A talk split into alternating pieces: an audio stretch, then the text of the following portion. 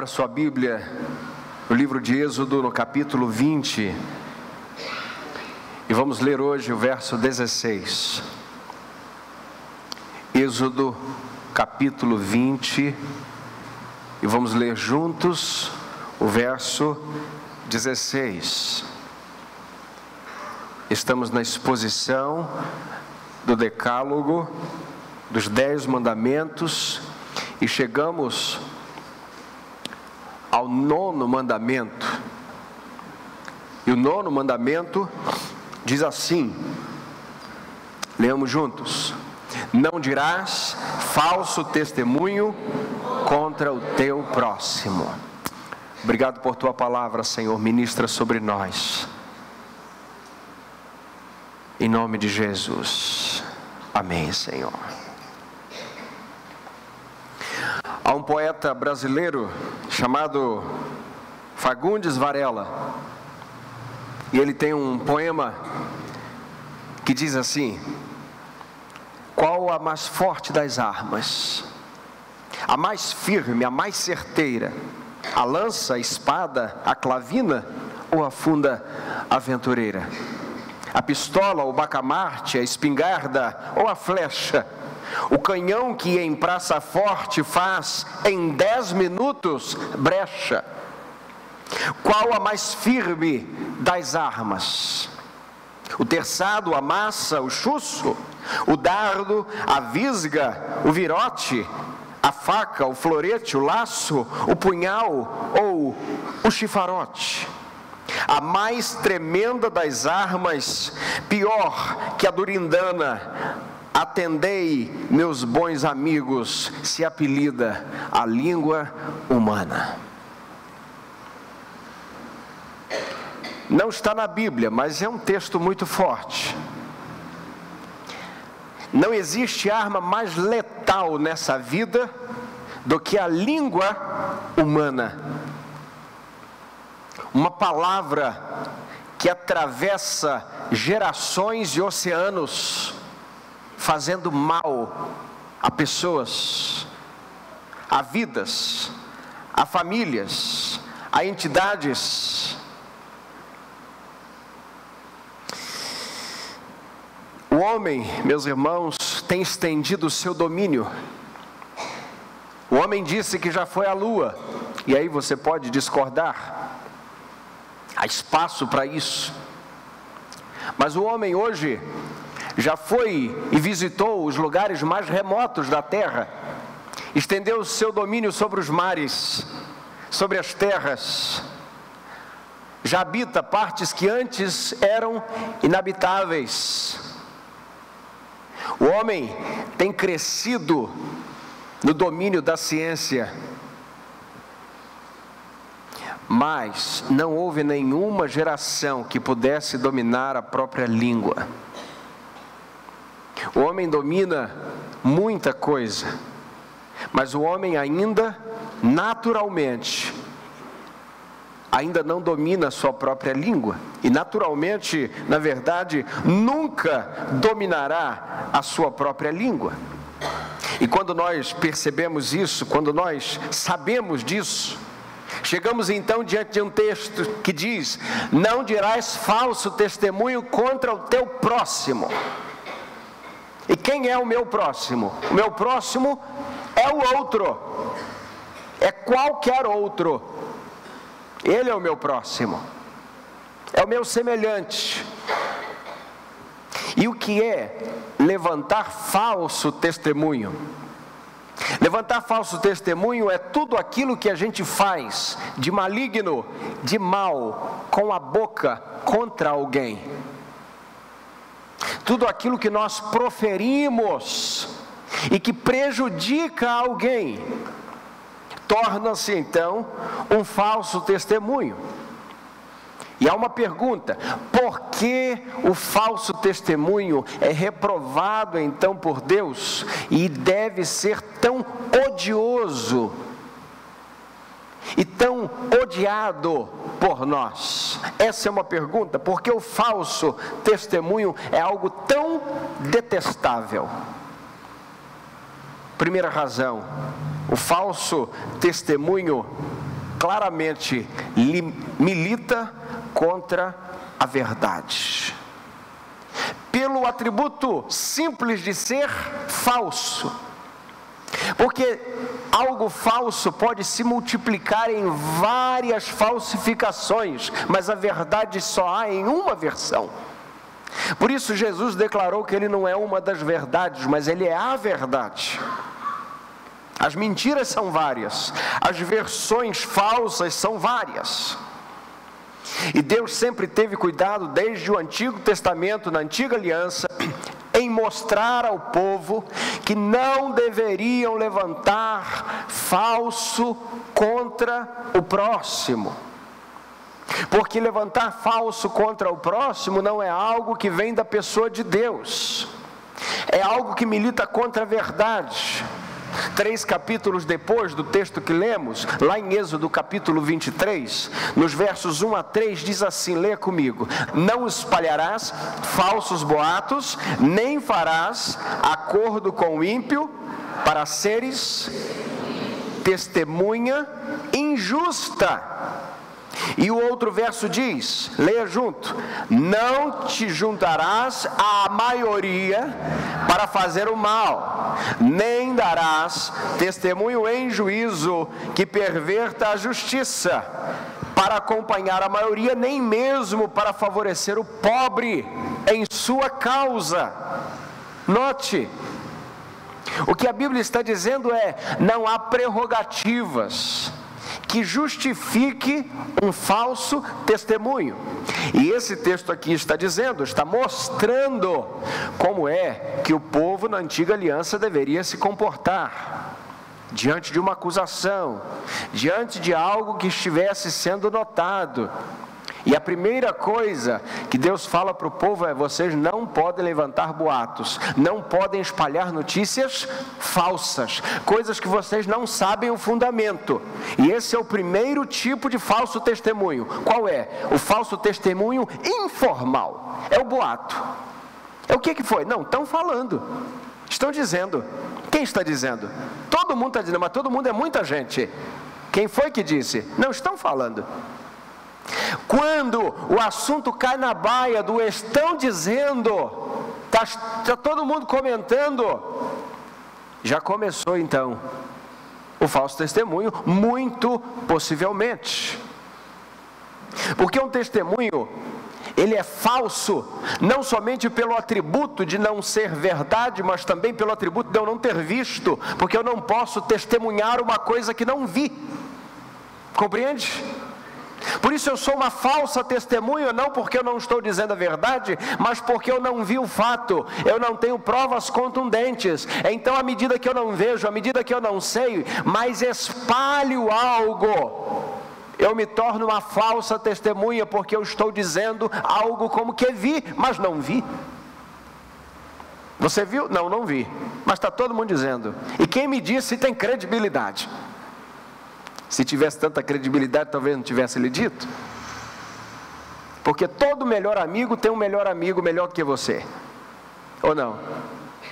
Então, muito cuidado com os melhores amigos que você compõe aí as suas lágrimas, as suas histórias, que é muito possível que ele sempre tenha um melhor amigo que tem um monte de outros melhores amigos, sobretudo melhores amigos de internet, e todas as coisas vão voando e vão passando, e depois tudo se torna como um saco de penas lançado no vento, e todo mundo tenta ir atrás para catar, mas o vento já levou e a coisa se torna irrecuperável.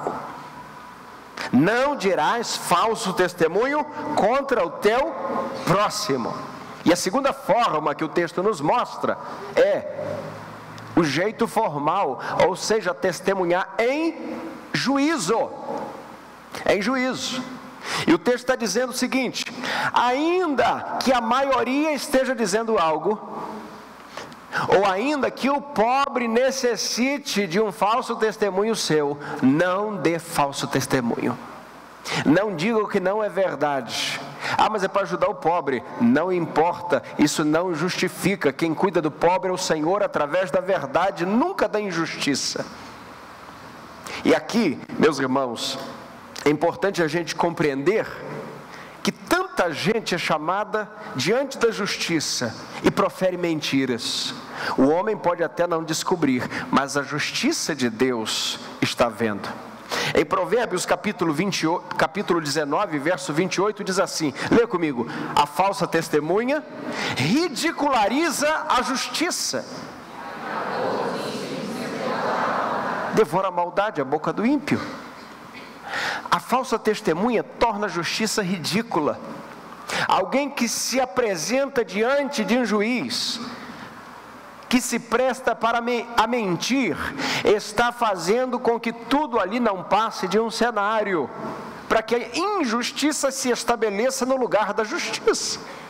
Por isso eu quero dizer o seguinte: se você um dia foi dispensado do seu trabalho, ou você foi injustiçado, seja você um chefe, seja você um empregado, seja você um empregador, seja você o líder, seja você quem serve, Nunca recorra ao artifício da mentira, seja de um jeito informal, ou seja de um jeito formal, ou seja em juízo, porque isso torna a justiça ridícula e toda justiça de fato executada procede de Deus. E não deveríamos entrar de maneira alguma em qualquer gueto de possibilidade de tornar as, as, as, coisas de Deus, a justiça de Deus, ainda que revelada diante dos homens, algo ridículo. Não levantarás falso testemunho. A gente que se torna parasita do sistema. Nós cremos que Deus abençoe o trabalho dos juízes e dos advogados. E eu poderia perder as contas com os dedos das duas mãos de quantos bons advogados nós conhecemos. Mas há algumas minorias que se levantam e se especializam em extorquir o alheio que fica procurando brecha exatamente para extorquir o outro lado. E se fosse o outro lado a contratá-lo, ele faria o mesmo com a outra parte, porque a ele não importa a justiça, importa o ganho. Por isso, é muito importante que a gente compreenda que a justiça de Deus se estabelece na verdade, se estabelece com aquilo que de fato aconteceu. E por que, que Deus está dizendo não levante falso testemunho? Porque na antiga aliança, as pessoas eram julgadas através do testemunho de outras pessoas. Deuteronômio capítulo 19, versos 15 a 19 diz assim: Quem tiver de morrer será morto pela palavra de duas ou três testemunhas, mas não morrerá pela palavra de uma só testemunha. Ou seja, se alguém levantasse um falso, ninguém poderia dizer que era verdade. Mas se este falso se mancomunasse com outros falsos e gerasse em uníssono um falso testemunho contra alguém, mesmo que essa pessoa não tivesse feito nada, ela morreria. Por causa do falso testemunho. E aí você compreende por que, que está escrito lá em Provérbios capítulo 18, verso 21, que na língua está o poder da vida e da morte. A morte e a vida estão no poder da língua. E alguns dizem o seguinte: está vendo aí, pastor? Aqui nós sabemos que a palavra tem poder. Olha só, que confusão teológica que o povo faz. Pega isso aqui e transforme isso aqui num lema de confissão positiva. O que você fala acontece, o que você profere acontece, e você não pode dizer isso ou aquilo, porque. Não é isso que o texto está falando. O texto está num contexto onde as pessoas morriam ou eram deixadas vivas, de acordo com o testemunho alheio. Os irmãos compreendem? Agora tem gente que pega isso aqui e diz o seguinte: não, se você falar um negócio desse, acontece. Meus irmãos, se acontece, acontecesse tudo de ruim que falam contra a gente, Deus nos livre e guarde. A gente não estaria nem aqui. É ou não é? É claro, não desprezemos as outras influências e tipos de poderes em que há na, em que há na palavra. Um deles está aqui o testemunho de alguém pode preservar ou ceifar a vida de outra pessoa. Isso é um poder que a palavra tem. O testemunho é um poder que a palavra tem. Uma boa palavra pode mudar circunstâncias, situações. O que diz Provérbios capítulo 15, verso 1? A palavra branda desvia o furor, mas a dura suscita a ira. É a diferença da palavra. Nós temos sim que ter cuidado com a palavra, mas só tem um que fez com que as coisas acontecessem somente pela palavra. É aquele que disse: haja luz e houve luz. Antes, na eternidade, ele já tinha todo o poder e fez todas as coisas pela sua palavra e encarnou essa palavra, e a palavra do Deus Pai se chama Cristo encarnado entre nós, o Verbo de Deus. Mas fora dele, ninguém fala e acontece. Ainda assim, devemos ter cuidado com aquilo que falamos. Deve ser a nossa oração, a oração do salmista no capítulo 19, no, no Salmo 19, no, no último verso: Senhor, que as palavras da minha boca e a meditação do meu coração sejam agradáveis em tua presença. Em tua presença. Nós vemos, meus irmãos, irmãs, queridos ouvintes, que o falso testemunho é o cerne do caráter de uma pessoa não crente, não cristã. É a espinha dorsal do pensamento daquele que não tem Cristo. Porque este é um comportamento que não vem de Deus, mas vem do inimigo. Se você não percebeu ainda, o pecado entrou no mundo por causa de um falso testemunho. Gênesis capítulo 3, no verso 1, o que, que a serpente disse? A mulher, não foi assim que Deus disse: Não comereis de nenhuma árvore do jardim? Foi isso que Deus tinha dito? Esse testemunho é verdadeiro sobre Deus? Não. O falso testemunho foi o pontapé inicial para que o pecado entrasse no mundo. Só isso nos dá de sobra muito motivo para reconhecer que o falso testemunho é uma coisa odiosa odiosa, hedionda, infeliz. E não só o pecado entrou como falso ou através de um falso testemunho de Satanás ao próprio Deus, mas também buscaram crucificar a Cristo por falso testemunho. O que diz em Mateus capítulo 26, verso 59? O texto diz que os principais sacerdotes de todo o sinédrio procuravam um falso testemunho contra Jesus para o condenar à morte. Eles tinham alguma razão? Não. Meus irmãos, esse é o espírito deste mundo não importa o que você tenha que dizer, o que importa é o que você quer conseguir. E se aquilo que você quer conseguir tem que arrebentar com a vida de alguém, tem que arrebentar com a reputação de alguém, tem que pisar no nome de alguém, não importa, desde que você consiga. Esse é o espírito mundano. O espírito mundano é farinha pouca, meu pirão primeiro. Já ouviu isso, né? O espírito mundano é você, para mim, é problema seu. Mas o Espírito de Cristo não. O Espírito de Cristo é considere uns aos outros superiores a si mesmos, dando preferência aos outros, sujeitando-vos uns aos outros, amando uns aos outros, respeitando uns aos outros, suportando uns aos outros, tendo comunhão uns com os outros. Este é o Espírito de Cristo. Este é o Evangelho que então desfaz toda a estrutura de pensamento mundano e falso contra as pessoas.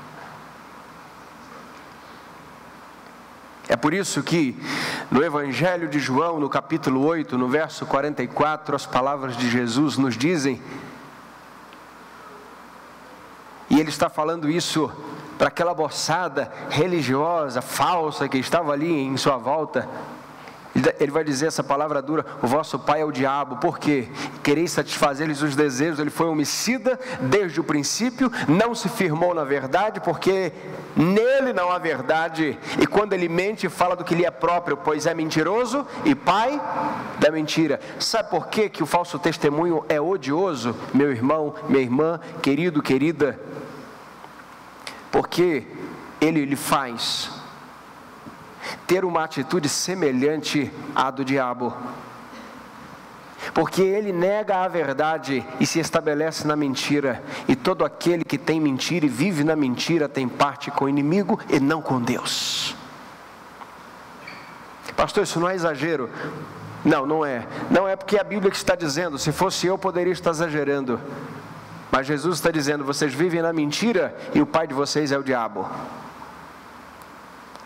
E é por isso que a Bíblia nos conclama a abandonarmos a mentira e seguirmos a verdade. E diante disso, Paulo vai dizer em Colossenses capítulo 3: vocês não devem mentir uns aos outros, pois já vos despistes do velho homem com suas ações. Veja o que Paulo está dizendo. Vocês já não são velha criatura. O que vocês têm que fazer? Parem de mentir um para o outro. Porque a roupa do velho homem já foi embora. Agora vocês estão revestidos com as vestes de Cristo, com as vestes de louvor, e agora vocês precisam dizer a verdade, viver na verdade e não na mentira. Segundo lugar, por que, que o falso testemunho é tão detestável? Porque faz estrago na vida de muita gente. Em Provérbios capítulo 25, no verso 18, o texto diz assim: você pode ler comigo. Malho, espada e flecha afiada é o homem que levanta falso testemunho contra o próximo. É uma espada afiada. É uma flecha que atravessa pelas costas um falso testemunho. Que vê o outro sangrando e tantas vezes o outro nem viu de onde a flecha veio. Que tem uma característica do falso testemunho que não sabe onde ele começou. Não é verdade? Que aquilo tem um poder de alastrar tão grande que não tem polícia federal que detecte onde começou esse falso testemunho. Porque o inimigo é o mestre dos disfarces. Ele faz tudo na escuridão, mas Deus trabalha na luz. E nós estamos sendo chamados para vivermos na luz. O falso testemunho é odioso porque arrebenta com a vida de muita gente. Em um dia à noite, o telejornal apresenta uma gravação via telefone entre duas autoridades Conversa, palavras. E aquele conteúdo não é muito próprio. Se é que você me entende. Na manhã seguinte, a bolsa despenca, a bolsa de valores. Hã? Sabe o que é isso? Aquilo que se fala, aquilo que se profere, aquilo que se diz. Se foi verdade ou não, ninguém sabe, mas a bolsa despencou. Compreende? E se for verdade? Mas e se for mentira?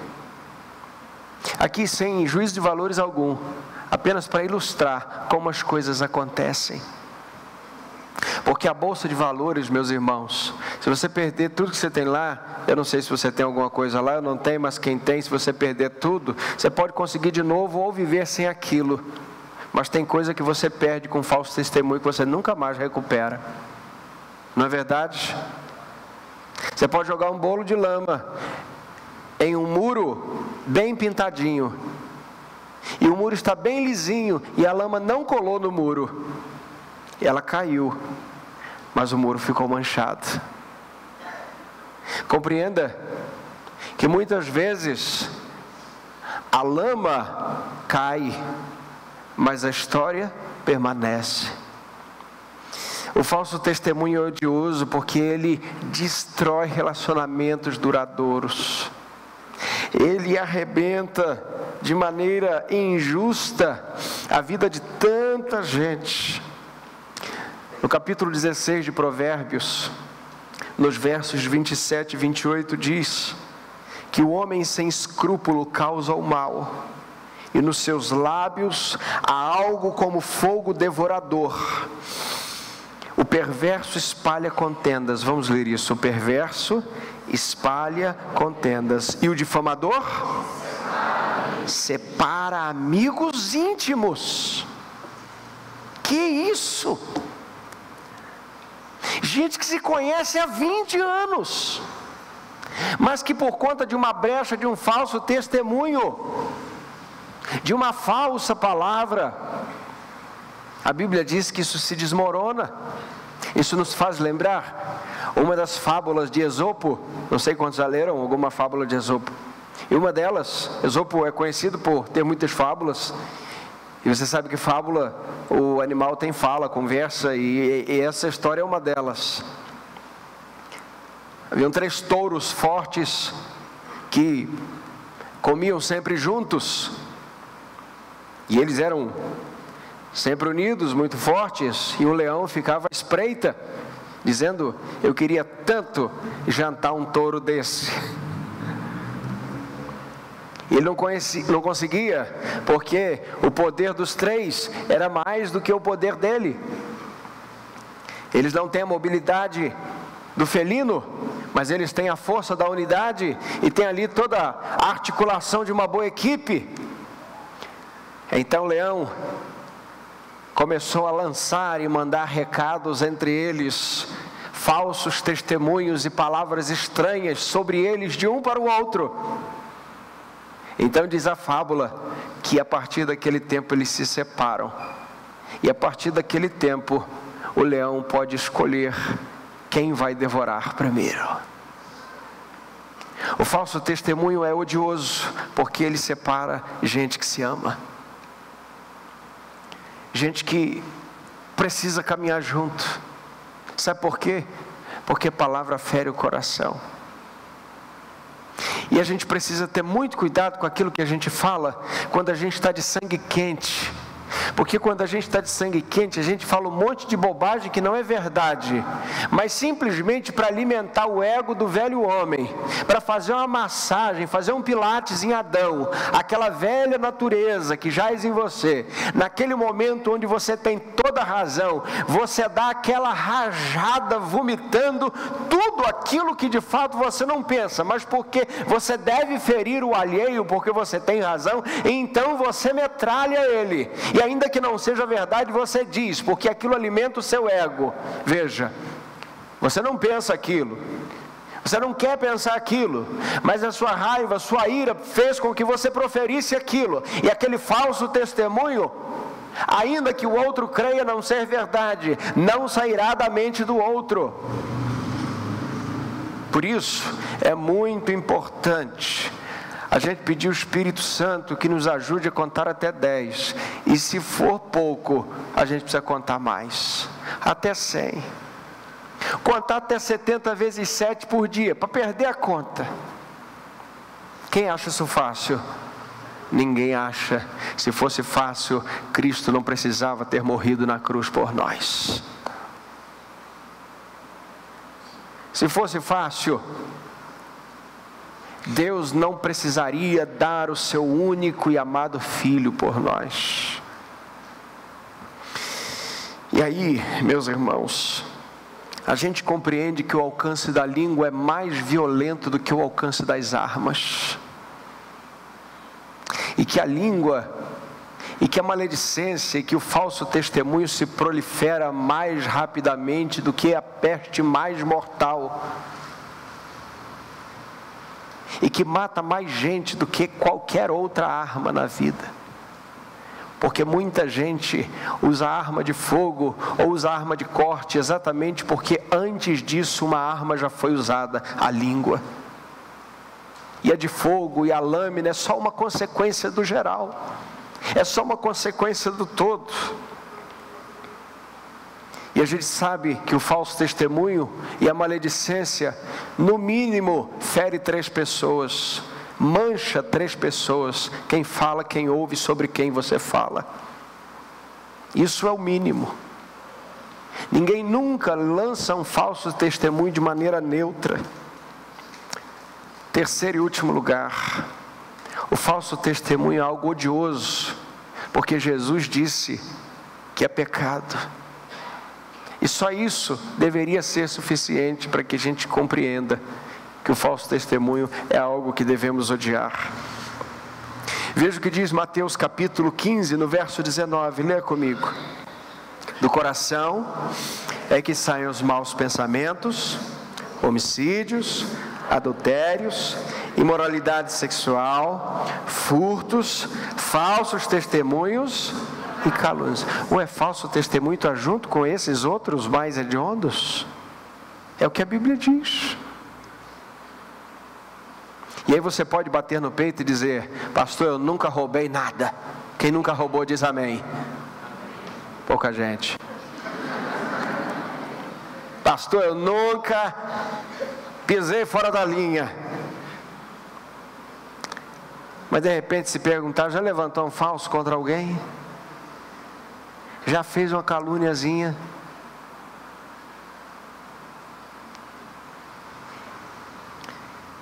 Há pecados domésticos que nós achamos que não vão nos lançar no inferno.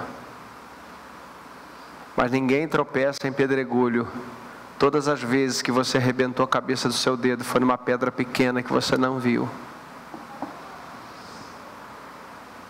E há muitas pessoas que diminuem a gravidade do pecado, do falso testemunho e da calúnia e por conta da obstinação nesse pecado, e por conta de um coração não convertido, e por conta da fofoca, do espírito da mentira, muitos vão para o inferno, achando que não há nada a ver com isso, que não tem problema nenhum.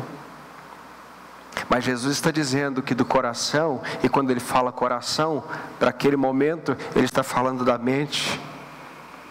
É de dentro de você que sai o homicídio, é de dentro de você que sai adultério. É de dentro de você que sai imoralidade. É dentro de você que sai o furto. Mas também os falsos testemunhos. As calúnias. O que é mais grave nesse quadro? Tudo é grave. Tudo é grave. Como lá em Gálatas capítulo 5, nós sempre nos chocamos com os pecados mais imorais, aparentemente, não é? Do, da, dos frutos da, das obras da carne, a partir do verso 19 ali, de Gálatas 5. Mas nós não percebemos que no meio daquele bojo de grandes pecados, que a gente acha que são grandes pecados, ali a inveja, ao partidarismo, a facção, são pecados idênticos. Por isso, meus irmãos, a gente percebe que Deus também odeia o falso testemunho. Atos capítulo 5: um homem e uma mulher se juntam, marido e mulher, e dizem o seguinte: vamos a, ao culto e vamos levar a oferta do terreno que nós vendemos. Ananias e Safira. E eles disseram o seguinte: olha, o terreno foi tanto, o pessoal está vendendo terreno, está levando as propriedades, o valor das propriedades, então vamos fazer o seguinte: vamos entrar nessa, mas vamos reter um pedaço para nós. Um pedaço. Ninguém vai ver. E a gente diz que deu tudo. A gente sabe que não deu, mas a gente diz ninguém vai ver isso, porque o que o olho vê, o coração não sente. Tá certo? O que o olho humano não vê, o coração não sente, mas o olho de Deus vê todas as coisas, está contemplando os maus e os bons, diz a palavra. E aí chega o Ananias. O Ananias vai para o culto. E está lá o Pedro, o irmão Pedro dirigindo. Pedrão transformado, cheio do Espírito, aquele apóstolo, não é? Aquele que cortou a orelha dos soldados, quentadão, agora está ali, não é? Regenerado, abençoado, transformado, dirigindo o culto, de repente viu Ananias e diz o seguinte: vendi um terreno, está aí a porção do terreno, estou dando tudo para a igreja. Aí o Pedro, cheio do Espírito, como quem vê por detrás da cortina da hipocrisia, apóstolo que era. Quem foi Ananias? Que lhe induziu a mentir contra o Espírito. E Ananias cai morto naquela hora. E a gente acha que Deus só deu cabo de pessoas assim na antiga aliança, mas nós vemos o que está acontecendo no livro de Atos, no capítulo 5. Aí chega Safira, Serelepe, tal, falando com todo mundo, achando que está bem na foto, porque está, né? Aí bota aquela dinheirama, quer dizer, o marido já tinha colocado e ela acha que está todo mundo observando, porque no espírito mundano você vale quanto dá, vale quanto pesa. Se você anda de bicicleta é irmãozinho, mas se você anda de BMW é abençoado. Esse é o espírito mundano. E agora ela está chegando na igreja, achando que está muito bem entre os irmãos. Aí o Pedro diz: é, Quanto é que foi o terreno? Ah, já foi X. Hum, tá. Você mentiu igual seu marido, né? Vocês combinaram. Ali, ó, na porta estão os pés daqueles que o sepultaram. E você vai junto e ela cai. Ela estava fazendo algo bom? Ofertar é bom ou não? Sim mas havia espírito de alegria, havia verdade, havia integridade de coração. O testemunho dela sobre ela mesma foi verdadeiro? Não. Deus abomina o falso testemunho. Seja contra o próximo, seja sobre você mesmo. E o pior falso testemunho é aquele que você dá sobre você mesmo. Não é verdade? É aquele testemunho que diante de qualquer pessoa você começa a dizer os seus melhores atributos, porque todos nós queremos parecer melhores do que nós realmente somos.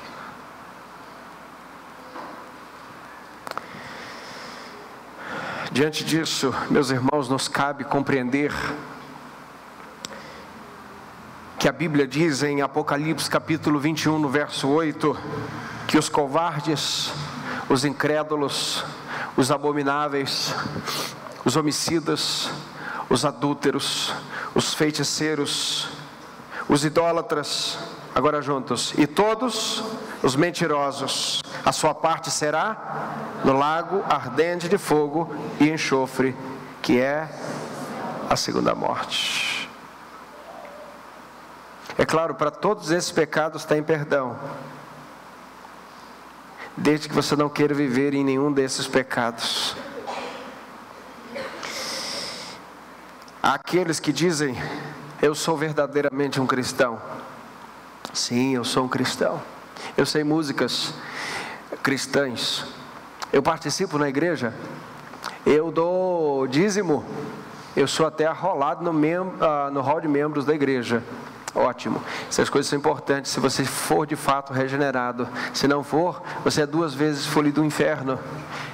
Mateus capítulo 23, verso 23 diz que quando alguém faz um prosélito, ou seja, quando alguém faz com que o outro apenas troque de religião e não há conversão no coração, ele deixou de ser filho do inferno para ser duas vezes filho do inferno. Dura essa palavra? Não é minha, é de Jesus.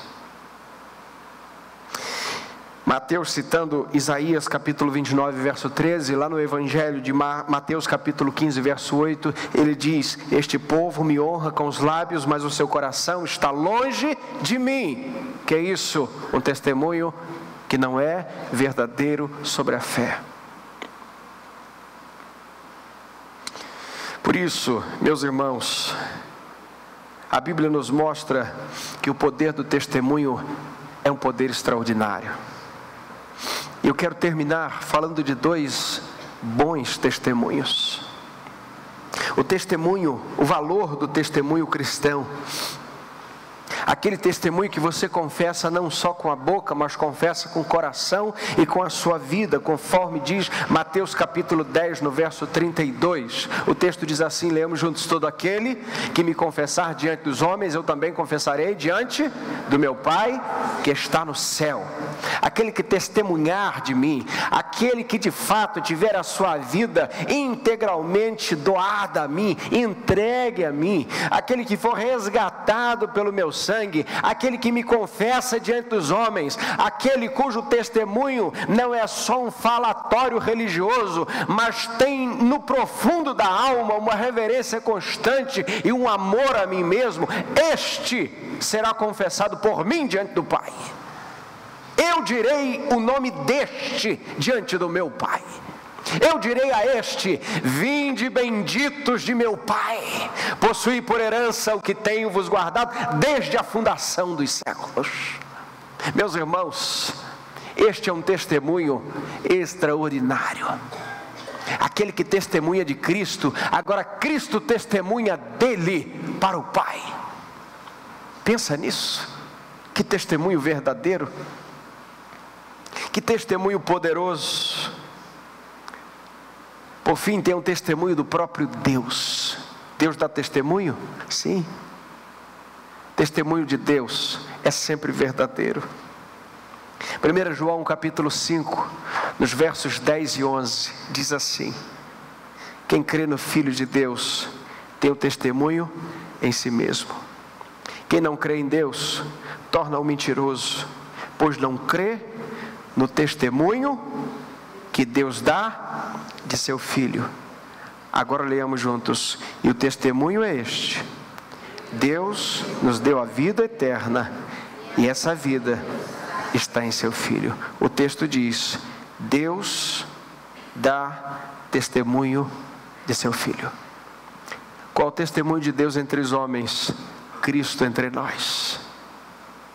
Aquele, como disse o apóstolo Pedro, em quem não se achou engano aquele que João vai dizer no capítulo 1, que é o Verbo que se fez carne e habitou entre nós, cheio de graça. Deus testemunhou de si mesmo entre nós, e o nome deste testemunho é Cristo, e Cristo é a vida eterna de Deus para os homens. Se o mau testemunho, se o falso testemunho dos homens arrebenta com a vida de alguém, o testemunho do Senhor nosso Deus não só nos livra desta vida neste mundo, não das dores, mas nas dores, mas sobretudo nos carrega com Ele, nos dando vida eterna. E aí, a gente tem diante de nós duas questões muito importantes. Nós vamos viver pensando naquilo que as pessoas dizem de nós. Nós vamos viver baseados nos testemunhos humanos que, até quando são bons, podem falhar. Até quando alguém lhe diz que lhe ama, pode ser um falso testemunho. Ou nós vamos viver debaixo do testemunho de Deus, que é o próprio Cristo, que é a vida eterna para nós. Por isso, trago três aplicações finais, aplicações práticas para a nossa vida. Em primeiro lugar, não use a sua boca para falso testemunho. Você prestará contas a Deus de tudo que você disser. Não tem nada que você diga que Deus não sabe o que você está dizendo. E até aquilo que você pensou em dizer, mas não disse, Deus já sabe também. E Ele sabe que o fato de você ter dito, se a razão foi porque você não teve oportunidade ou não disse porque o cordeiro é digno da sua reverência. Compreende? Porque tem coisa que você não disse que você não teve oportunidade. Mas dentro do teu coração está dizendo o seguinte: o dia que eu tiver com aquela pessoa, mas eu vou dizer isso, isso, isso, isso, isso. Não, você nunca disse, mas quer dizer. Hum? Deus sabe se você não diz por você, ou Deus sabe se você não diz, porque é um espírito de santidade que lhe foi derramado e agora governa a tua mente. Por isso, não use a sua boca para falso testemunho. Não use a sua boca para mentira, para maledicência quando alguém disser, estão dizendo, diga, estão quem dizendo? Quem foi que lhe disse isso? Porque se você não estiver disposto a ir comigo em quem lhe disse isso, então não me diga. Os irmãos compreendem? A fofoca tem que parar em alguém. E geralmente, meus irmãos, não para em ninguém. Mas Deus tem levantado homens e mulheres capazes de dizer não a esse tipo de comportamento porque Deus tem nos ensinado a como andar em espírito. Não use a sua boca para difamar ninguém. Segundo lugar, o testemunho da nossa boca é retrato de como está o nosso coração. O que que Jesus disse? A boca fala do que o coração está cheio. Mais uma vez, o coração é somente é a tua mentalidade. E a gente percebe muito mais como está nosso coração nas reações do que nas ações, porque toda ação é premeditada, mas reação é aquilo que te pega no contrapé. A ação você diz, eu vou chegar lá e vou dizer, vou ficar assim, vou dizer tudo certinho, e aí eu vou me calar naquela hora e vai estar tudo certo. Reação é quando você não espera o golpe, vem e você reage. E quando você reage e a sua língua é uma espada, é sinal que o espírito ainda precisa cuidar do teu coração, porque aquilo que a tua boca fala é o retrato, é radiografia do que vai dentro de ti. Terceiro e último, creia que a vida eterna é Cristo. Ele é o testemunho que Deus deu de seu amor por nós. A vida eterna é Cristo. Cristo é o testemunho do Pai entre nós. Mas Deus prova o seu amor para conosco pelo fato de Deus, de Cristo ter morrido por nós quando ainda éramos pecadores. Deus não quis nos ver perfeitos para depois enviar o seu filho perfeito. Ele deu o seu filho por nós, mesmo pecadores que éramos. Por isso, há um testemunho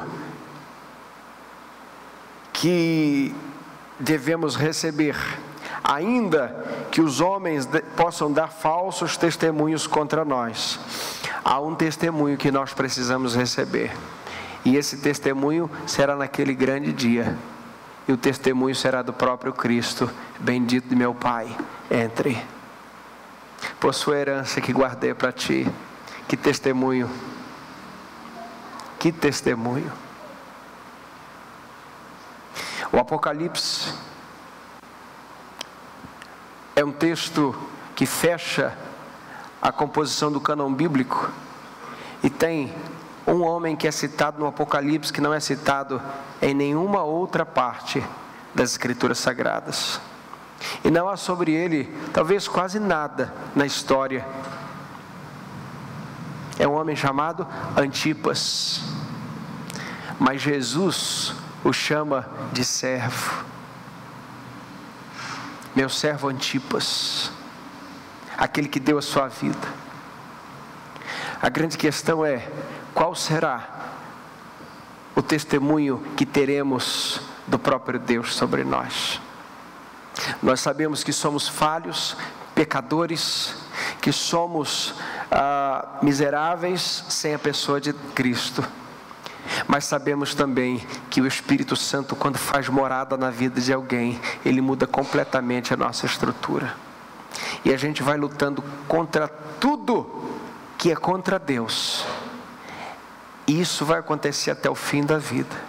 Mas o bem mais precioso que recebemos é o Santo Espírito de Deus nos enviado, que nos foi enviado pelo próprio Jesus. Eu vos enviarei o Consolador.